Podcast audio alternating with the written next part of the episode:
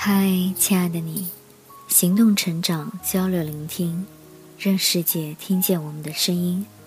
我是本期主播苏菲，今天为大家带来的是 S 君的文章。务虚者要接地气，谈务实与务虚。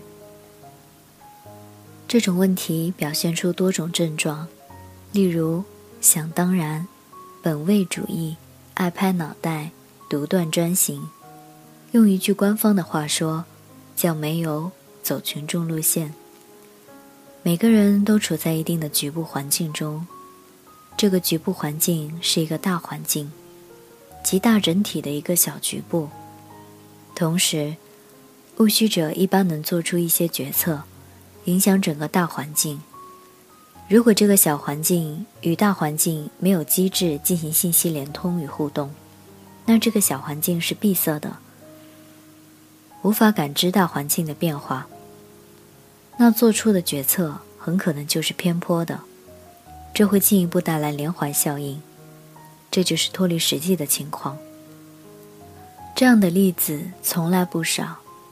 一般在技术革命浪潮中，死掉的一波公司，基本上都能找到符合我上述情况的因素结构。我就举一个例子：诺基亚认为苹果不经衰而无视，同时无视了智能机的潮流，最后自己倒掉。其他的有兴趣的可以自行搜索。因为这就是高考作文的套路了，先给观点，再丢事例。不过带有展望未来式的接地气，真心有难度。这个世界在发生什么，我们往往无法清晰的有个认识，端倪经常被忽视，而要到大潮来临时，人们才感叹：啊，怎么又没赶上？信息技术时代。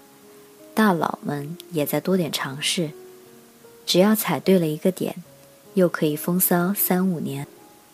回到活在当下式的接地气，就是你在做一个决策、选一个方案的时候，充分考虑到执行层面可能遇到的问题，有什么好的解决办法。而且，你如果要解决一个问题，一定是要解决一个真正存在的实际问题。当然。如果你能创造一个问题，然后解决掉，也不是不可以。不过这一般是在你成功之后才这么解释的。最后给一个 S 君在写作时才想到的例子，比如说手机上的天气应用吧。看天气算是解决了一个问题，加上一个各地用户拍摄的照片，算是一个创新的解决的问题。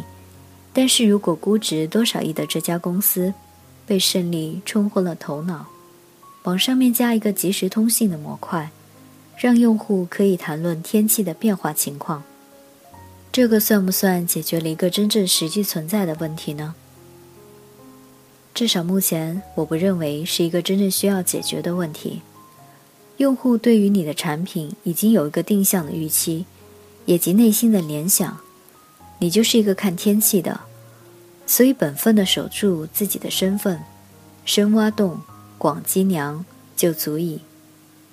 除非其他不可控因素，要换一个公众对你的认知，是需要花相当大的气力与成本的。明天说第二个问题。好了，今天的分享就到这里，感谢您的聆听，我是苏菲，我们下期再见。